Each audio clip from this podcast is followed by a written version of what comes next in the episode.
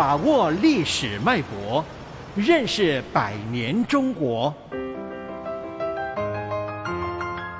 世纪长征，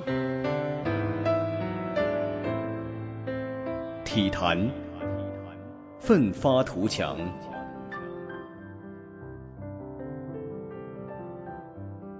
一九五二年八月，第十五届奥运会在芬兰赫尔辛基举行。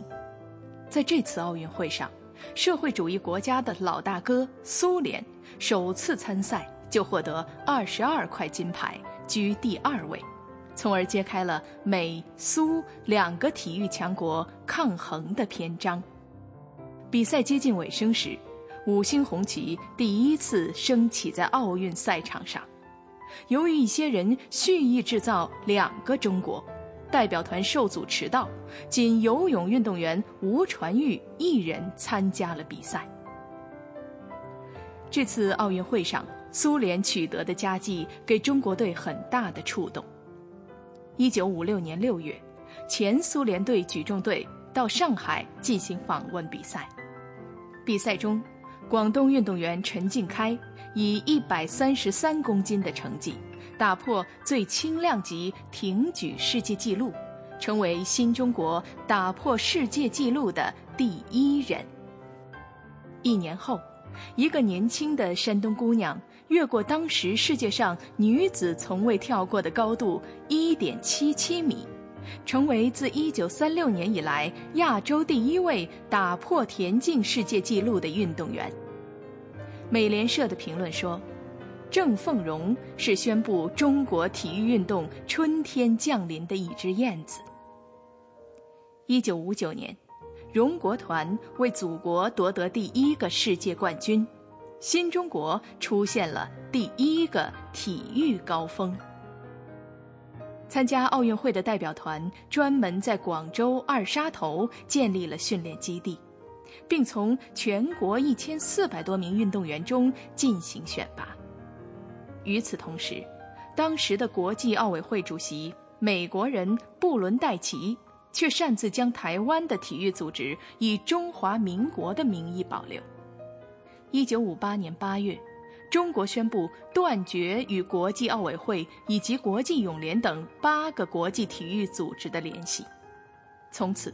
中国和国际奥委会的正常联系被迫中断二十一年。此时，体育界仍然努力提高运动竞技水准。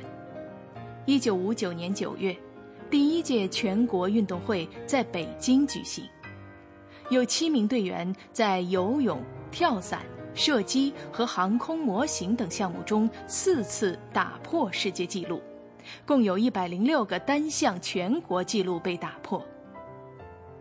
一九六零年，中国正处于困难时期。五年前，由苏联援助组建的中国登山队，也面临着苏联专家撤走、登山设备匮乏的窘境。但就在这年的五月，他们向海拔八千八百四十八米的世界第一高峰珠穆朗玛峰发起冲击，并成功登顶，实现了人类历史上从北坡登上珠穆朗玛峰的创举。一九六四年，中国羽毛球队访问两届汤姆斯杯冠军得主印度尼西亚时，取得六战六胜的佳绩。次年。中国羽毛球队出访世界羽坛强国丹麦和瑞典，在全部三十四场比赛中有三十三场以二比零取胜对手，被誉为羽坛的无冕之王。外电评价说：“只要没有中国参加，任何一个冠军都是不真实的。”在被迫脱离国际体育主渠道的困难日子里。贺龙元帅仍自信地说：“谁也孤立不了我们，我们的朋友遍天下，总有一天他们会请我们回去的。占人类四分之一人口的中国，谁能永远闭着眼睛说不存在？”世纪长征，世纪长征系列活动筹备委员会。香港电台普通话台全力推动，教育局全力支持。